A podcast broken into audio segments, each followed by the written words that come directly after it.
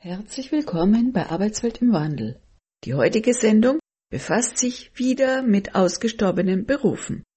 Am Mikrofon begrüßt sie Karin Bergs und Thilo Ruf, der Gedichte von Hans Sachs aus dem Jahr 1568 zu den jeweiligen Berufen vorträgt. Und die Lora Literaturfee Sabine Heckmann. In dieser Folge schauen wir uns die Unterhaltungsbranche an, zu Zeiten, als es weder Fernseher noch Internet gab. Das Volk will Brot und Spiele. Das praktizierten schon die Römer.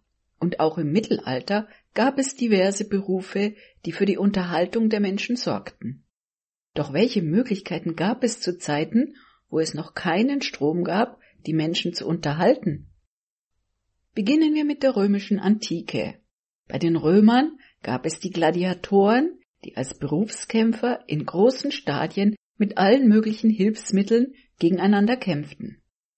Das war ein gefährlicher Beruf und Verletzungen waren an der Tagesordnung.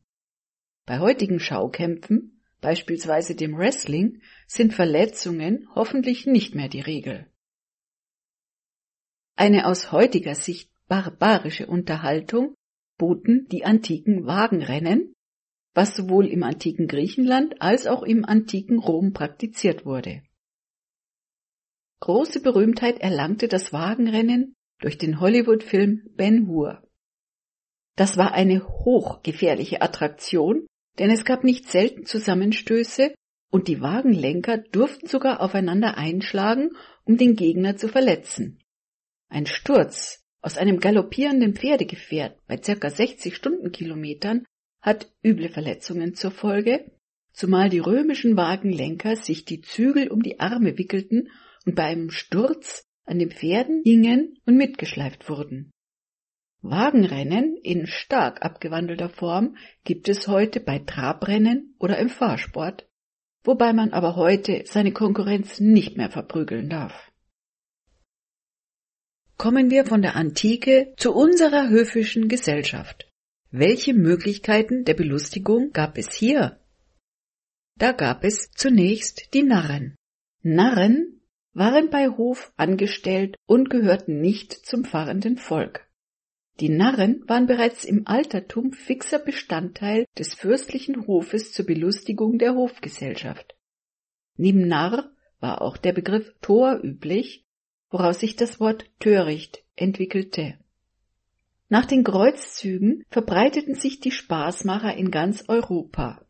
Man unterschied zwei Arten von Narren, den natürlichen und den künstlichen Narren. Die natürlichen Narren waren Menschen mit körperlichen oder geistigen Behinderungen, oft kleinwüchsig, die man als Krüppel, Zwerge und Idioten bezeichnete und über die man sich lustig machte. Na hoffentlich lacht heute niemand mehr über Behinderungen, die schwere Einschränkung für einen Menschen bedeuten. Die künstlichen Narren dagegen waren Herren von hoher Bildung, die über künstlerisches Talent verfügten und die das Vorrecht hatten, durch beißenden Witz und geistreichen Tadel den Herrscher zu unterhalten. Man sprach von Narrenfreiheit. Ihre Narrenfreiheit bestand darin, ungestraften Spott zu treiben und auch Unbequemes und Verpöntes aussprechen zu dürfen. Nicht selten waren sie auch Berater des Herrschers, hatten damit auch eine politische Funktion und großen Einfluss und sie konnten sogar Karriere machen. Der Schalksnarr. Ich brauch mancherlei Narrenweis, damit ich verdien Trank und Speis, doch weiß ich durch ein Zaun mein Mann mit meinem Fatzwerk zu greifen an da ich mit meinem närrischen Sachen die Herrschaft kann fein fröhlich machen, mit Heuchlerei die Leut ich blend, drum man mich ein Schalksnarren nennt. Die Kleidung der Narren war auffällig bunt und ab der Erfindung von Glöckchen und Schellen bei Narren als Accessoire lange Zeit erhalten blieben. Außerdem hielt ein Narr ein Narrenzepter, die sogenannte Marotte, in den Händen. Narren leben heute im Karneval weiter, wo die Karnevalsteilnehmer als Narren bezeichnet werden.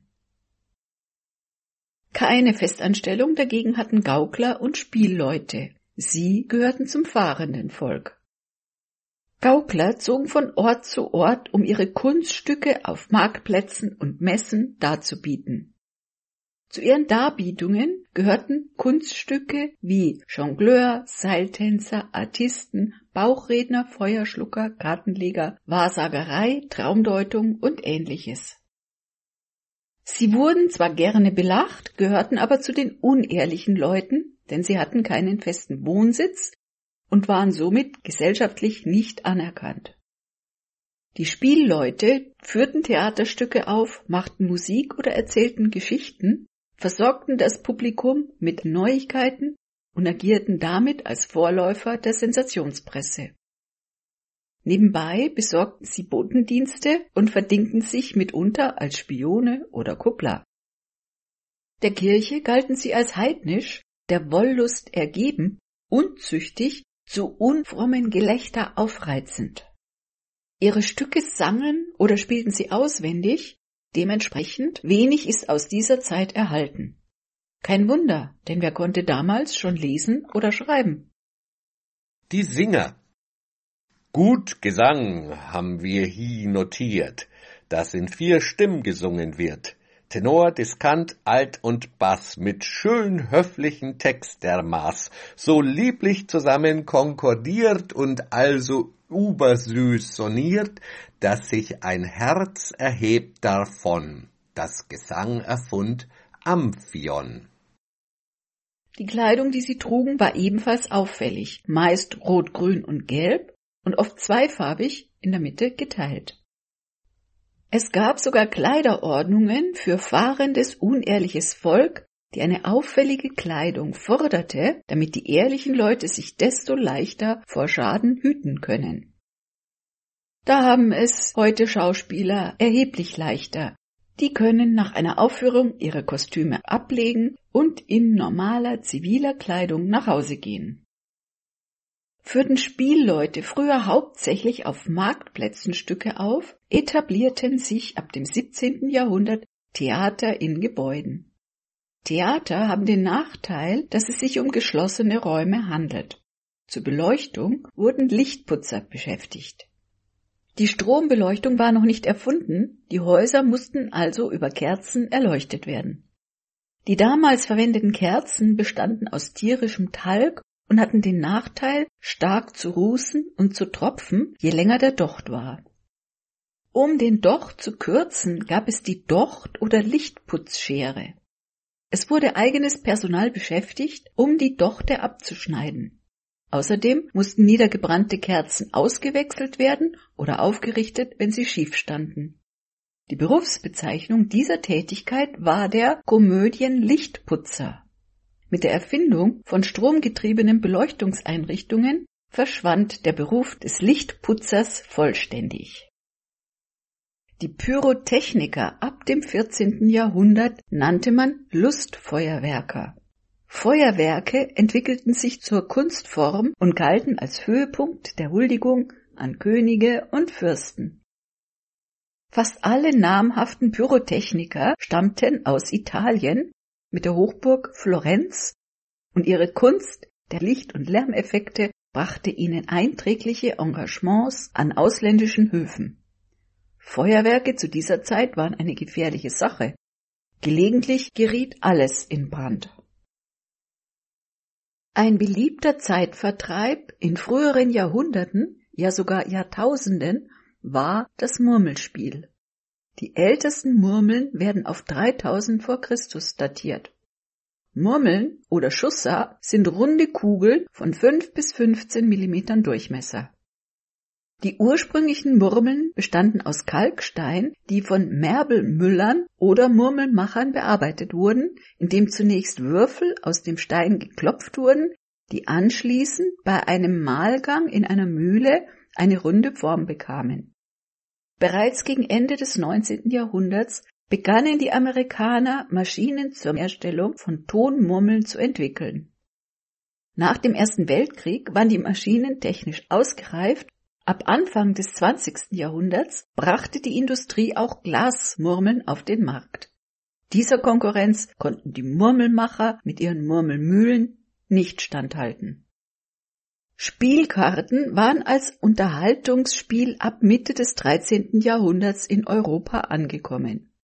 Ihr Ursprung liegt in Ostasien und wurden zuerst in Italien und Frankreich benutzt.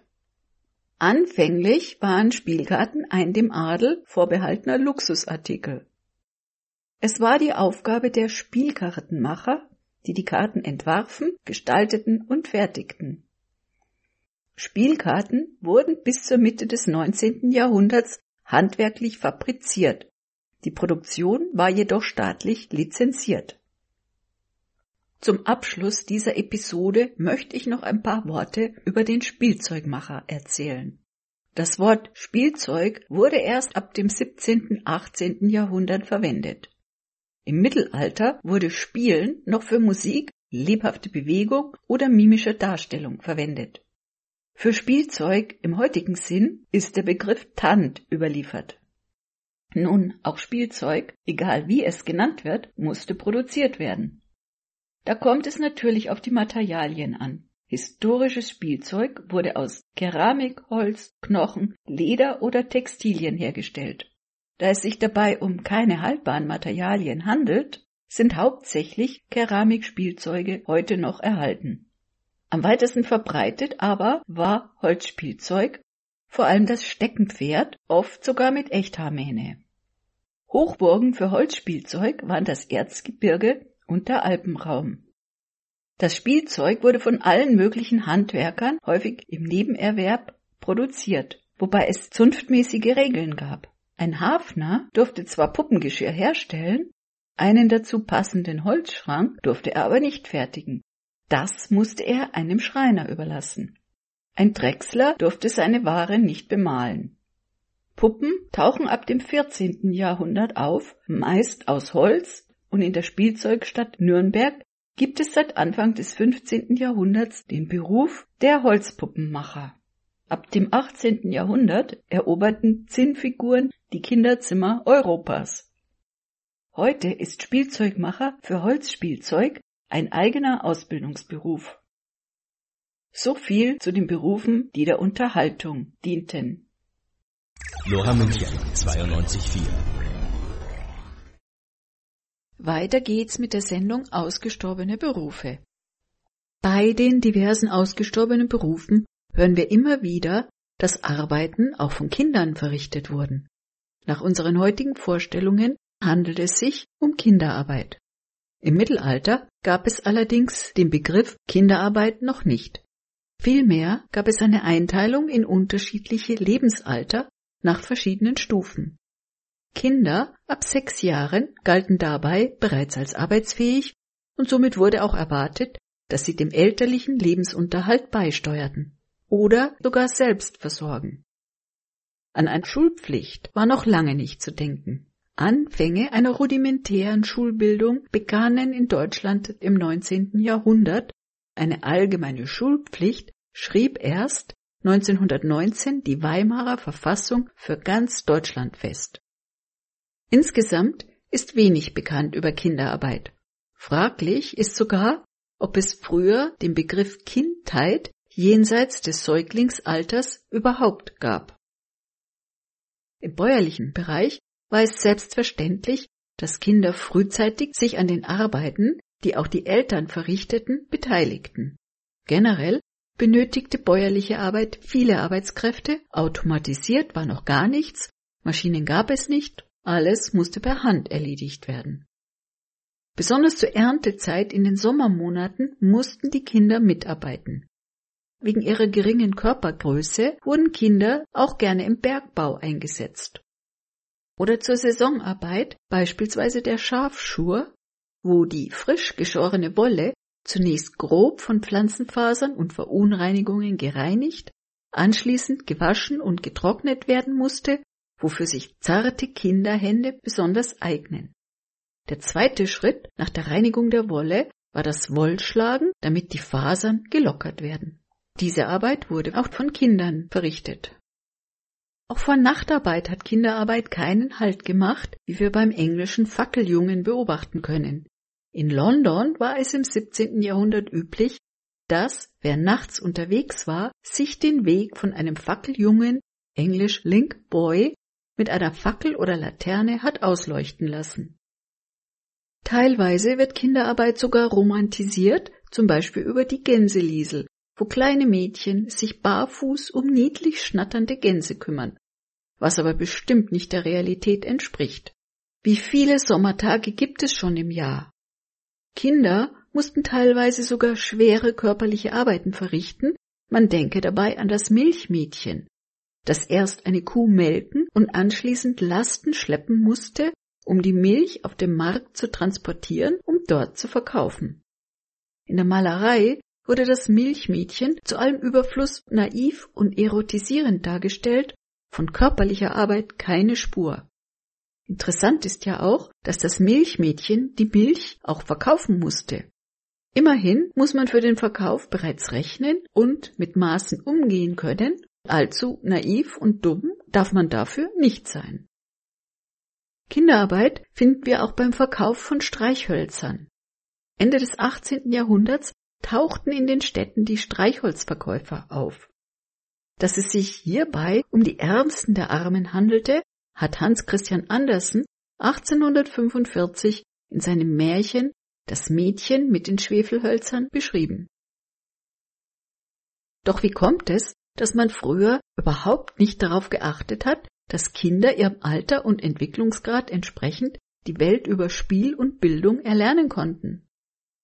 Im 15. Jahrhundert galt ein Kind bereits im sechsten Lebensjahr als weit genug entwickelt, um sich den Lebensunterhalt selbst zu verdienen, und die Unterhaltspflicht für Findel- und Waisenkinder endete mit dem siebten Lebensjahr. Ab dem sechsten Lebensjahr mussten die meisten Kinder bereits arbeiten. Ob man dabei allerdings von Ausbeutung sprechen kann, ist fraglich. Das Leben war insgesamt zu diesen Zeiten nicht einfach. Da die Eltern oft selbst am Rande des Erträglichen existieren mussten, wurden Kinder als kostenlose Arbeitskräfte angesehen. Alleine die Ernährung zu sichern war schwierig, denn Überfluss an Nahrung, so wie heute, gab es damals überhaupt nicht. Da Kinder noch keine Ausbildung haben, konnten sie natürlich nicht in hochqualifizierten Handwerksberufen tätig werden, ihnen wurden eher Hilfstätigkeiten oder Dienstleistungen zugeteilt. Zu einer Ausbildung die auch mit einem qualifizierten Abschluss endete, kam es meist erst im Alter von 12 bis 14 Jahren. Mit 14 Jahren galt die Jugend als abgeschlossen, es ging in eine Lehre und von Kinderarbeit kann somit ab diesem Alter überhaupt nicht mehr gesprochen werden. Obwohl es über Jahrhunderte üblich war, dass Kinder mitarbeiten mussten, spitzte sich die Kinderarbeit dann drastisch zu Beginn der Industrialisierung zu wo Kinder zu Hungerlöhnen alle möglichen Handlangerdienste in Fabriken erledigen und an Maschinen oder gar in Bergwerken arbeiten mussten. In Bergwerken war die geringe Körpergröße von Jugendlichen und Kindern von Vorteil, denn die Stollen waren meist eng und niedrig. Ob Kinderarbeit für die Entwicklung der Kinder schädlich ist, darüber machte man sich jahrhundertelang gar keine Gedanken. Zur Annahme, dass Kinderarbeit schädlich sein könnte, kam man erst, als die preußische Regierung in Berlin bemerkte, dass aus den Industriebezirken immer weniger Rekruten für das Heer als tauglich eingestuft wurden. Ach ja, gesunde leistungsfähige Soldaten brauchte man natürlich schon. Wen sollte man denn sonst in die Kriege schicken? Analysen der Ursachen der mangelnden Tauglichkeit für den Militärdienst führten zu der Erkenntnis, dass die schwache Konstitution ganzer Jahrgänge auf das übermäßige Arbeiten der Kinder und Jugendlichen in Fabriken zurückzuführen ist. Um einen gesunden Soldatennachwuchs sicherzustellen, wurden daraufhin in Preußen Gesetze erlassen zum Schutz der Körper- und Seelenkraft der Jugend. Diese Gesetze durften aber den Interessen der Fabrikbesitzer an der Ausnutzung billiger kindlicher Arbeitskraft nicht zu sehr entgegenstehen. Es ging also nicht um Kinder- oder Jugendschutz, sondern einzig darum, um den Soldatennachwuchs zu sichern und um billige Arbeitskräfte zu erhalten. 1839 wurde mit dem Regulativ über die Beschäftigung jugendlicher Arbeiter in Fabriken von Kronprinz Friedrich Wilhelm das erste Schutzgesetz für arbeitende Kinder erlassen, um die Wehrdiensttauglichkeit zu erhalten. Von Gesetz war aber gar keine Rede, es handelte sich lediglich um eine Regulierung. Kinder unter neun Jahren durften danach überhaupt nicht mehr in Fabriken beschäftigt werden. Jugendliche unter 16 Jahren durften nur beschäftigt werden, wenn sie drei Jahre regelmäßigen Schulunterricht nachweisen konnten oder nachweisen konnten, dass sie die Muttersprache geläufig lesen und Anfänge im Schreiben gemacht haben. Dieses Bildungsregulativ konnten die Fabrikbesitzer dadurch umgehen, dass sie eigene Fabrikschulen einrichteten. Wichtig und sinnvoll an diesem Regulativ war, dass die Arbeitszeiten eingeschränkt wurden. Jugendliche durften nicht mehr als zehn Stunden täglich, nicht vor fünf und nach 21 Uhr und nicht an Sonn- und Feiertagen beschäftigt werden. Zwischen den Arbeitsstunden war eine Muße von einer Viertelstunde vor und nachmittags und mittags eine ganze Freistunde zu gewähren, und zwar jedes Mal auch in freier Luft. Mit Muße war eine Pause zur Erholung gemeint, neudeutsch chillen. Bereits diese minimalen Schutzbestimmungen führten zu Protest seitens der Fabrikbesitzer und wurden kaum im realen Betrieb umgesetzt. Das Regulativ sah zwar Strafen gegen die Fabrikherren bei Zuwiderhandlung gegen diese Verordnung von ein bis fünf Talern vor, für jedes vorschriftswidrig beschäftigte Kind. Kontrollen waren aber gar nicht vorgesehen. Kontrollen hätten ja Geld gekostet. Somit wurden diese Bestimmungen von den Fabrikbesitzern weitgehend umgangen. Dies kennen wir heute auch. Gesetze müssen überwacht werden, sonst verlottern sie. Und wenn es keine Gesetze gibt, sondern nur Selbstverpflichtungen, kommen im realen Betrieb selten befriedigende Ergebnisse zustande. Auch der Schulunterricht beeinträchtigte natürlich die Arbeitskraft für die Fabriken, waren immerhin drei Stunden Schule pro Tag vorgesehen. Die Lehrer hingegen stellten fest, dass die Kinder zu erschöpft waren, dem Unterricht zu folgen, wenn sie vor und nach dem Unterricht arbeiten mussten. Der Erfolg des Regulativs von 1839 blieb aus, die Kinder wurden nicht nachweislich leistungsfähiger und genauso untauglich für den Militärdienst wie vorher. Und somit erließ 1853 die preußische Regierung ein Ergänzungsgesetz zum Regulativ von 1839. In dieser Novellierung hieß es, Gestattet war die Beschäftigung von Jugendlichen in Fabriken ab 1855 nach vollendetem zwölften Lebensjahr. Und die Arbeitszeit der schulpflichtigen Kinder durfte sechs Stunden täglich nicht überschreiten. Die Schulbildung erhielt damit mehr Stellenwert, jedes Kind musste mindestens drei Stunden am Tag unterrichtet werden, möglichst in den frühen Morgenstunden und keinesfalls an Sonn- und Feiertagen während des Gottesdienstes. Es sollte nochmal 25 Jahre dauern, bis das preußische Gesetz von 1853 vom preußischen Reichstag in Berlin in die Gewerbeordnung übernommen wurde. 1878 wurde Kinderarbeit in Fabriken endlich verboten. Da es sich hierbei um eine Gewerbeordnung handelte, galten diese Schutzbestimmungen nur für Fabriken, also weder für die Landwirtschaft noch für Heimarbeit, hier konnten Kinder weiterhin ohne Regulierungen beschäftigt werden. In Fabriken durften Kinder unter zwölf erst nach sechs Jahren Schule erwerbstätig werden. Das klingt für heutige Verhältnisse immer noch nach ganz schön langen Arbeitszeiten. Das generelle Problem dieser rudimentären Kinderschutzgesetze war, dass es sich hierbei nicht um Verbote der Kinderarbeit handelte, sondern lediglich um Regulierungen. Die fehlende Überwachung dieser Gesetze tat ein Übriges, dass Kinder weiterhin zu aus heutiger Sicht unmenschlichen Bedingungen einer Erwerbstätigkeit nachgehen mussten. So viel zu der Kinderarbeit in früheren Jahrhunderten. Wenn Ihnen das LoRa-Programm gefällt, spenden Sie uns und wir geben Ihnen die Quittung. Informationen zu Spenden oder Förderabo unter 089 480 2851 089 480 2851. Herzlich willkommen zurück bei Arbeitswelt im Wandel mit den ausgestorbenen Berufen. Nun schauen wir uns die ehrlosen Berufe an. Im Mittelalter bis in die frühe Neuzeit galten bestimmte Berufe als ehrlos und damit als unehrlicher Beruf. Wobei unehrlich nicht als Synonym mit verlogen oder betrügerisch galt, sondern die gesellschaftliche Ehrbarkeit beschrieb. Die Einstufung eines Berufsfeldes als ehrlos hatte weitreichende Konsequenzen. Unehrliche Berufe trugen den Makel der gesellschaftlichen Verachtung. Kinder von ehrlosen Eltern wurden meist von der Aufnahme in andere Zünfte ausgeschlossen, den Nachkommen war es damit unmöglich, aus diesem Berufsstand herauszukommen. Von freier Berufswahl konnte gar keine Rede sein.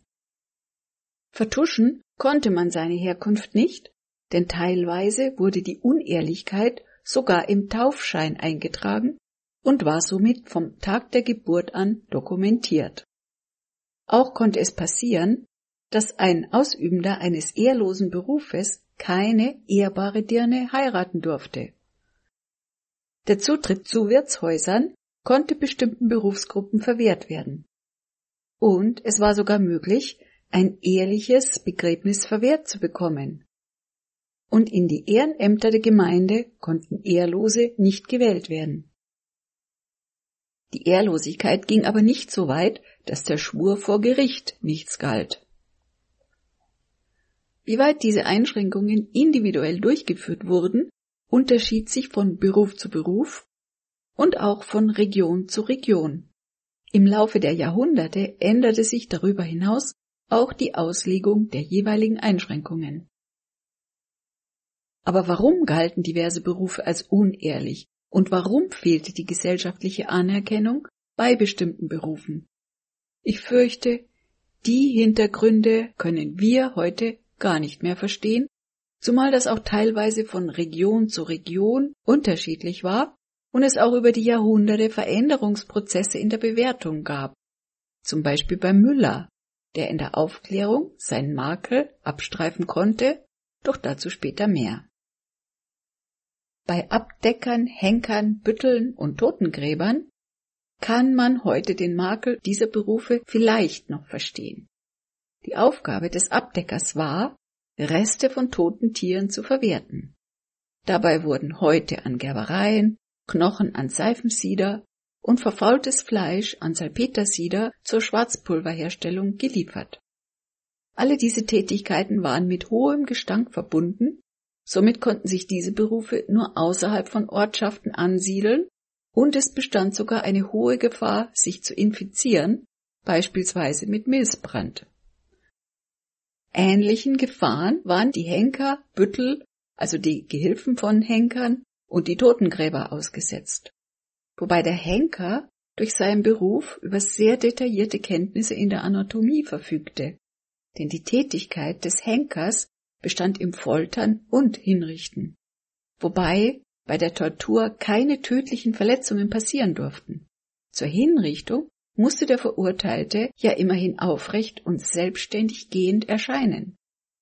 Nach der Folter musste der Henker die Schäden beim Geschundenen behandeln um ihn für die Gerichtsverhandlung wieder fit zu machen. In einigen Städten hatten Henker sogar die Erlaubnis zu sezieren. Teilweise hatten Henker mehr Kenntnisse als Ärzte. Viele Henker nahmen auch kleine chirurgische Eingriffe vor und verdienten sich sogar nebenbei mit Heilpraktiken etwas dazu, was allerdings auch nicht zu mehr Ansehen von diesem Beruf führte. Die Berührung eines Henkers führte bei ehrlichen Leuten zur Befleckung, also zur Unehrlichkeit. Interessant ist, dass dies nicht galt, wenn der Henker wegen einer medizinischen Behandlung aufgesucht wurde. Unter den Patienten des Henkers waren nicht nur arme Leute. Sein Honorar betrug aber nur einen Bruchteil von studierten Medizinern. Möglicherweise wurde gerade von Ärzten, die ihre Konkurrenz ausschalten wollten, jene Unehrlichkeit des Berufsstandes Henker aufrechterhalten. Aber warum galten andere Berufe als ehrlos? Einiges davon erscheint uns heute völlig unverständlich. Ehrlosigkeit hatte teilweise was mit Sonntagsarbeit zu tun, welche verhinderte, in die Kirche zu gehen. Oder mit Schmutz. Oder wer nicht sesshaft war. Oder auch damit, ob die Menschen in Kriegszeiten zum Militär eingezogen wurden und wer wichtig für das Überleben der Bevölkerung war, heute nennt man das systemrelevant, wurde eben nicht eingezogen. Diese Systemrelevanz betraf beispielsweise die Müller oder Schäfer und Hirten, da sie für die Ernährung wichtig waren. Da Mehl früher nicht haltbar war, wurden immer nur Tagesrationen gemahlen. Ein Müller war also ständig im Einsatz und musste sich gerade in Kriegszeiten um die Ernährung sowohl von den Truppen als auch von der Bevölkerung kümmern. Und wer weder berechtigt noch verpflichtet war, der gehörte zu keinem anerkannten Stand, der galt somit als standeslos. Dazu kam, dass für Müller weder ein Feierabend noch ein Feiertagsgebot galt, denn er war abhängig von der Wetterlage. War der Wind gut, dass die Mühle angetrieben wurde, musste gemahlen werden, egal ob Tag oder Nacht, oder ob gerade ein Feiertag war. Der Müller. Wer Korn und Weiz zu mahlen hat, der bring mir's in die Mühl herab.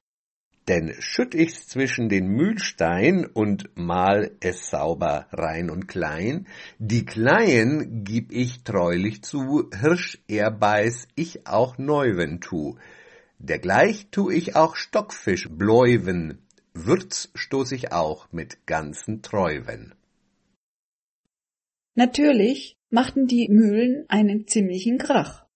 Das hatte zur Folge, dass Störche nicht auf den Mühlen brüteten. Den Vögeln kann man es nicht verdenken, denn welcher Storch mag es schon, an einer Stelle zu brüten, die lauter klappert als er selbst? Doch gerade dieser Umstand ließ die Bevölkerung Mühlen als suspekt erscheinen. Die Ehrlosigkeit des Müllers ging sogar so weit, dass der Ehrlose keine ehrbare Dirne heiraten durfte. Der Müller musste sich aber penibel an Regeln halten. Alle Kunden mussten strikt nach der Reihenfolge des Ankommens bedient werden. Wer zuerst kommt, malt zuerst, war eine mittelalterliche Rechtsbestimmung, die wir heute noch als Sprichwort kennen.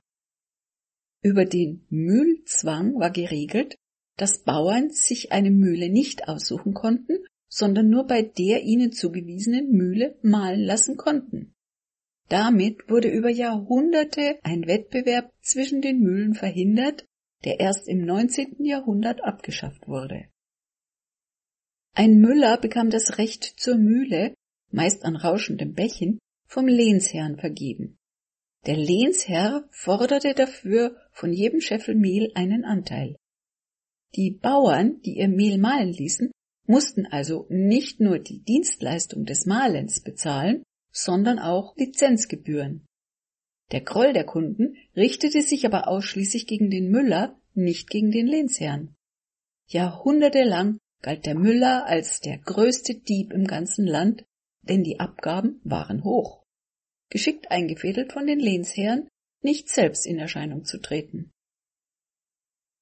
Das Image der Müller änderte sich erst mit der Aufklärung und durch Eichendorffs aus dem Leben eines Taugenichts mit einem Müllersohn als Protagonisten. Langsam verschwand das Image des ehrlosen Berufes und das Müllerleben wandelte sich zur Idylle. Durch die Industrialisierung wurde über große Dampfmühlen der Beruf des Müllers mechanisiert wodurch die Müller keine rauschenden Becher mehr brauchten und sich andere Berufe suchen mussten. Der Schäfer und Hirte dagegen galt als Einzelgänger und war von der Dorfgemeinschaft ausgeschlossen.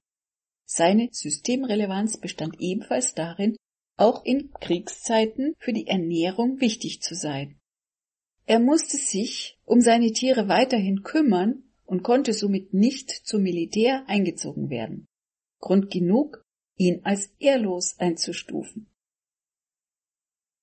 Darüber hinaus wurde den Schäfern hinter vorgehaltener Hand nachgesagt, dass sie mit ihren Schafen Intimitäten austauschen, um der Einsamkeit auf dem Feld zu entfliehen. ebenso wenig Kontakt zu anderen Menschen und somit zur Einsamkeit verdammt, war der Türmer.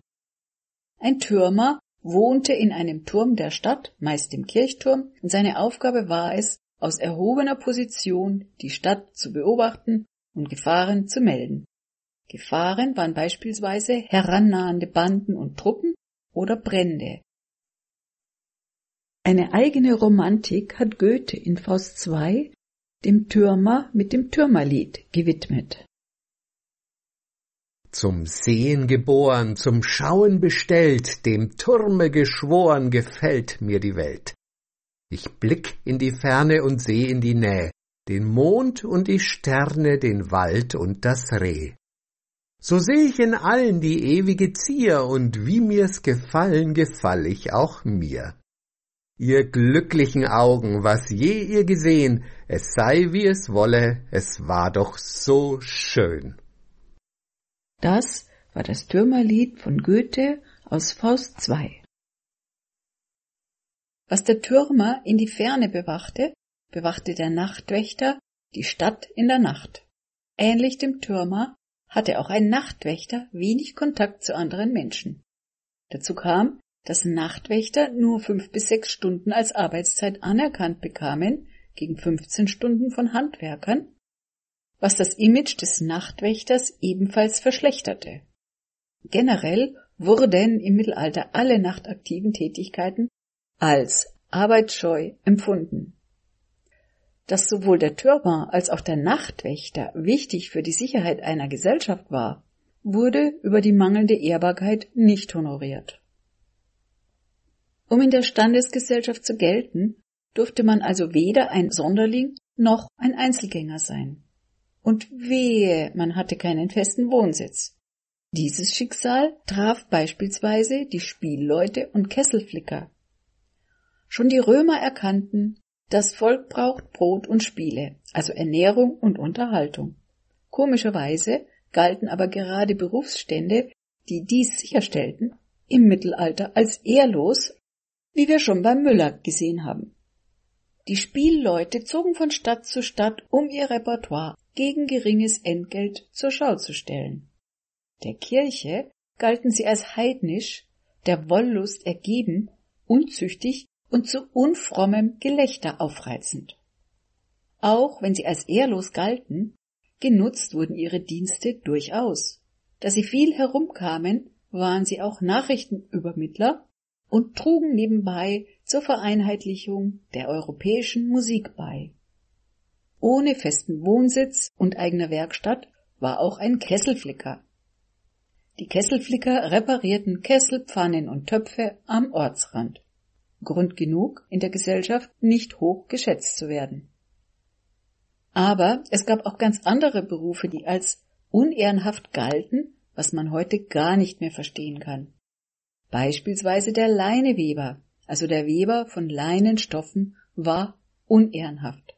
Leinewebern wurde unterstellt, dass sie bei der Abmessung der gewebten Tücher falsche Maße angaben. Warum das aber nur für den Leineweber galt und nicht für alle anderen Weber, erschließt sich nicht. Die Seidenweber beispielsweise wurden als Seidenbarone bezeichnet und erlangten hohes Ansehen. Das lag vielleicht auch daran, dass sie hauptsächlich ihre Stoffe für den Adel fertigten und an die Höfe lieferten. Bei den Leinewebern gab es allerdings große regionale Unterschiede. Während zum Beispiel im Bereich der Hanse strikte Ausschlussregeln galten, konnten Leineweber im Süden und Westen Deutschlands eigene niederrangige Zünfte bilden. Der Weber. Ich bin ein Weber zu Leinenwart, kann wirken barchend und sponat, Tischtücher, Handzwehl, Fazilet, und wer Lust zu Bettziechen hätt, gewürfelt oder Kammerkar, allerlei gmödelt Tücher da, auch Flexen und Wirken Haustuch, die Kunst ich bei Aragnes such. Dem Bader hingegen haftete ein anrüchiges Image an, denn erstens war ein Bader für Wohlbefinden und Hygiene zuständig, aber auch die medizinische Fürsorge gehörte zu seinen Aufgaben. Gelegentlich wurden die Baderstuben auch als Bordelle betrieben, Dieses Image haftet dem Berufsstand Bader noch heute an. Nach welchen Kriterien also ein Beruf als ehrlos eingestuft wurde, erschließt sich uns heute nicht mehr. Sicherlich gibt es immer noch Berufe, die keine hohe gesellschaftliche Reputation genießen. Heute sind aber die Kriterien der Bewertung deutlich anders. Wer nachts arbeitet, gilt nicht automatisch als arbeitsscheu. Infektionen durch Kontakt mit Mensch oder Tier sind heute durch entsprechende Schutzeinrichtungen hoffentlich ausgeschlossen. Und ob ein Storch auf dem Dach brütet oder nicht, dürfte auch egal sein. Störche gibt es ja eh nur noch ganz wenige. Lora! Lora München. Der Münchner Querfunk für Querdenker, Querhörer, Querköpfe Querulanten. und andere schräge Vögel. Lora! Wir sind schon beim letzten Teil von den ausgestorbenen Berufen. Was wäre Arbeitswelt im Wandel, wenn wir hier nicht auch über den Arbeitskampf oder Streik sprechen würden. Wir glauben heutzutage, dass ein Streik oder eine Arbeitsniederlegung eine Errungenschaft der Industrialisierung im 19. Jahrhundert ist und denken da ganz schnell an den Aufstand der schlesischen Weber von 1844. Doch weit gefehlt. Arbeitskonflikte gab es bestimmt schon immer, nur wurde wenig davon dokumentiert. In der Antike wurden Aufstände schlichtweg blutig beendet. Trotzdem finden wir in Ägypten den ersten dokumentierten Streik. Hören wir dazu den antiken Kenner Paul Riedel. Arbeitsverweigerungen wurden dokumentiert und Ramses III. Und der Teil der Könige lösten vermutlich Unterschlagung von Beamten und der Bauarbeiter die verursachte Versorgungsprobleme. Das ging darum, dass sie seit drei Monaten keinen Lohn empfangen haben. Das heißt, sie haben gearbeitet auf guten Glauben.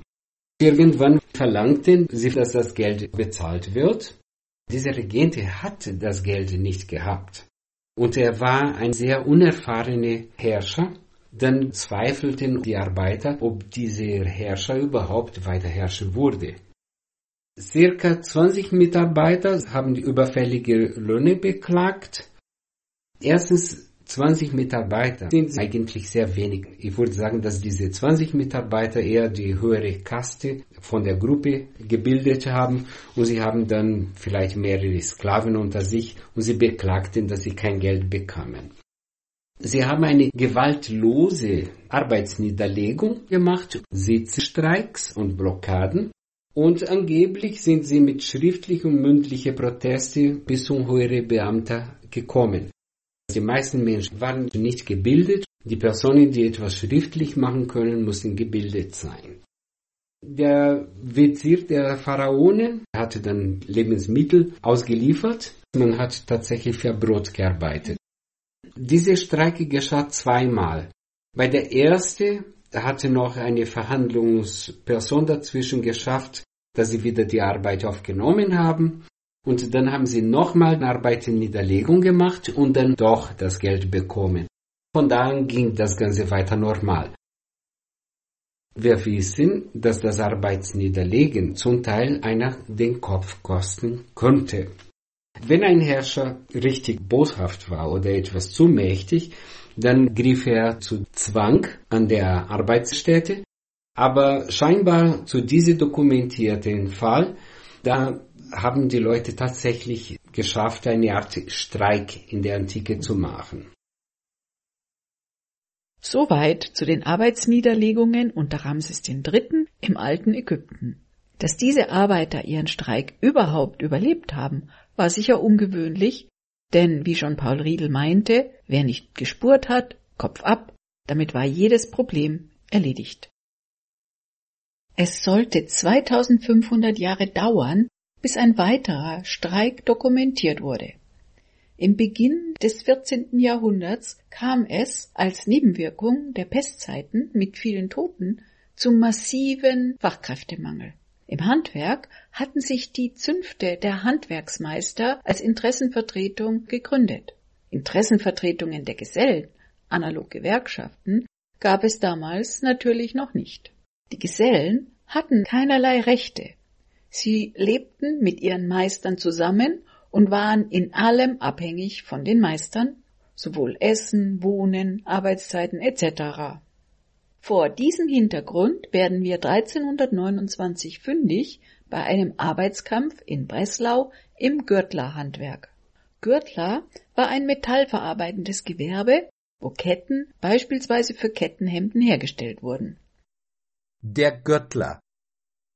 Hie find ihr Gürtler wohl gemacht, von Läder, artlich und geschlacht, von Rinken, Senkel hübsch ergraben, von Laubereck meisterlich erhaben, gestempft, glatt, breit und auch schmal, Mannsgürtel auf das Best zumal. Mach auch Stempfeisen und Brenneisen, grab Siegel, wie ich kann, beweisen. Über den Arbeitskonflikt 1329 selbst ist wenig bekannt, unbekannt ist auch, worum es ging und wie er ausging. Aber anhand einer Urkunde sind uns heute die Streikmodalitäten überliefert. Die Gesellen des Gürtlerhandwerks beschlossen einstimmig, ein Jahr lang ihren Dienst bei dem Meister zu verweigern, unbekannt ist leider warum. Auf diese Arbeitsverweigerung reagierten die Meister im Gegenzug ebenfalls einstimmig beschlossen, keinen Gürtlergesellen mehr in ihren Betrieben aufzunehmen. Bei einer Aufnahme eines Gesellen wäre sogar eine Geldstrafe auferlegt worden. Sowohl der Streik an sich als auch die Reaktion der Arbeitgeber auf diesen Streik war damals sensationell, denn die Arbeitgeber reagierten ja mit einer Aussperrung ihres Personals. Man spricht hier von ökonomischer Druckausübung statt Gewalt. Damit stellt dieser Gürtlerstreik ebenfalls eine unblutige Arbeitsniederlegung dar. Leider wissen wir nicht, wie der Konflikt beendet wurde, denn darüber wurde nichts dokumentiert. Man muss sich in die damalige Zeit zurückversetzen. Medien zur Kommunikation gab es nicht, es musste alles mündlich weitergegeben werden. Die Gesellen hatten damals einen gewissen Vorteil. Nach ihrer Ausbildung mussten sie auf die Walz gehen, bevor sie selbst Meister werden konnten. Walz bedeutete, sie mussten ihren Ausbildungsplatz verlassen und an einen anderen Ort wandern. Dadurch kam Bewegung sowohl in die Arbeiterschaft als auch in die Entwicklung von neuen Technologien, die von Ort zu Ort weitergetragen wurden. Aber eben nicht nur Techniken verbreiteten sich auf diese Weise, es gab auch eine Vernetzung innerhalb der Handwerker und es flossen auch Informationen. Entsprechend langsam natürlich, aber dieser Gürtlerstreik wurde innerhalb ganz Europas kommuniziert. Etwa 200 Jahre nach den ersten Zünften der Handwerksmeister ab 1331 bildeten sich die ersten Gesellenvereinigungen, was den Informationsaustausch beschleunigte. Die Bezeichnungen schwanken hierbei von Bruderschaft, Gilden und Verbänden. Dieser Informationsaustausch machte es binnen zwei Jahrzehnten möglich, einen weiteren Streik in Deutschland zu beobachten. Etwa 1351 traten in Speyer die Tuchweberknechte in den Ausstand von des Lohnes wege. Ähnlich wie die Gürtler versammelten sich die Tuchweber vor den Toren der Stadt und blieben dort, bis ihre Meister nachgaben. Sie mieteten Räume an, um sich zu versammeln und sich auszutauschen und sie gründeten die erste Interessenvertretung der Lohnabhängigen gegenüber ihren Arbeitgebern, fast schon eine Vorstufe der Gewerkschaften. Dabei entwickelten sie den Solidaritätsgedanken und erfanden sogar einen Vorläufer der Arbeitslosenversicherung. Denn bei den gemeinsamen Treffen zahlten sie einen bestimmten Betrag in eine Gemeinschaftskasse, um sich vor Krankheit und Arbeitslosigkeit zu versichern. Bei diesen Arbeitsniederlegungen und Streiks ging es aber nicht nur um mehr Lohn, um bessere Arbeitsbedingungen, sondern auch um gesellschaftliche Anerkennung. Interessanterweise gehörten die Weber zu den ersten Handwerkern, deren Gesellen verheiratet sein und außerhalb der Meisterfamilie wohnen durften. Dass dieser Streik bei den Webern stattfand, zeigt uns deutlich, dass das Textilgewerbe an der Spitze der technischen Entwicklung stand, denn es gab bereits erste Arbeitsteilungen Es wurde bald zwischen Weber und Tucher unterschieden und durch Mechanisierung und Erfindung von Maschinen brauchte man bald nicht mehr so viel Personal und es kam demzufolge zu Arbeitsplatzabbau. Entsprechend folgten viele weitere Weberstreiks, die auch dokumentiert wurden. Der Weber. Ich bin ein Weber zu Leinenwart, kann wirken barchend und sponat, Tischtücher, Handzwehl, Fazilet, und wer Lust zu Bettziechen hätt, gewürfelt oder Kammerkar, allerlei gmödelt Tücher da, auch Flexen und Wirken Haustuch, die Kunst ich bei Aragnes such. Fündig mit weiteren frühen Streiks werden wir in der Schweizer Region. Neben den Webern beobachtete man die ersten Sozialkonflikte in den Müllerzünften in Basel, Straßburg und Freiburg im Breisgau, gefolgt von den Schmiedegesellen im Bereich Basel, Zürich und Rottweil. Da die Gesellen zwischenzeitlich über gute Kommunikationssysteme verfügten, entwickelten sie sich im Spätmittelalter zu einer politischen Kraft. 1412 ist von den Schmiedegesellen ein Streik in Zürich bekannt. Die Gesellen engagierten sich für bessere Löhne, das Recht auf den blauen Montag oder für andere arbeitsrechtliche Belange. 1471 ist ein besonders engagierter Arbeitskampf der Druckergesellen dokumentiert, wo es sich um die Lohnfragen handelte. Der Buchdrucker. Ich bin geschicket mit der Press, so ich Auftrag den Firnis Ress. Sobald mein Diener den Bengel zuckt, so ist ein Bogen Papiers gedruckt. Dadurch kommt manche Kunst an Tag, die man leichtlich bekommen mag. Vor Zeiten hat man die Bücher geschrieben, zu Mainz die Kunst ward erstlich trieben. Bei den wenigen Streiks, die man über die Jahrhunderte finden kann, kommt natürlich die Frage auf, gab es auch Streiks von Frauen? Nun, es sind durchaus auch Frauenstreiks bekannt, allerdings nicht in den allzu frühen Jahren, sondern erst ab der Industrialisierung. Aber es setzte durchaus eine Feminisierung von Streiks ein, wie man schon vermuten möchte. Durch eine Feminisierung verändert sich auch die Streitkultur insgesamt. Wie über viele Frauenthemen herrscht natürlich auch hier ein Forschungsdefizit und es ist sehr wenig bekannt. Der bekannteste Frauenstreik ist der Weberaufstand in Schlesien von 1844, der mehrheitlich von heimarbeitenden Weberinnen getragen wurde. Die Hintergründe waren damals sowohl die Mechanisierung wodurch weniger Personal benötigt wurde, als auch die Entwicklung von neuen Materialien, die sich leichter verweben ließen und somit nicht so personalintensiv waren. Heinrich Heine hat die Weberstreiks von 1844 einfühlsam in einem Gedicht festgehalten. Hören wir die Literaturfee Sabine Heckmann mit Heinrich Heines Die schlesischen Weber. Im düstern Auge keine Träne. Sie sitzen am Webstuhl und fletschen die Zähne. Deutschland, wir weben dein Leichentuch. Wir weben hinein den dreifachen Fluch. Wir weben, wir weben.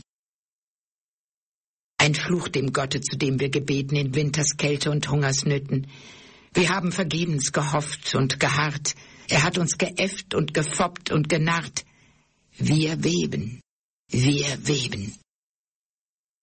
Ein Fluch dem König, dem König der Reichen, den unser Elend nicht konnte erweichen, der den letzten Groschen von uns erpresst und uns wie Hunde erschießen lässt. Wir weben, wir weben. Ein Fluch dem falschen Vaterlande, wo nur gedeihen Schmach und Schande, wo jede Blume früh geknickt, wo Fäulnis und Moder den Wurm erquickt. Wir weben, wir weben. Das Schiffchen fliegt, der Webstuhl kracht, wir weben emsig Tag und Nacht. Altdeutschland, wir weben dein Leichentuch, wir weben hinein den dreifachen Fluch. Wir weben, wir weben. Das war Sabine Heckmann mit dem Gedicht von Heinrich Heine, Die schlesischen Weber. Aber schon weit vor dem Weberaufstand 1844 sind Frauen auf die Straße gegangen.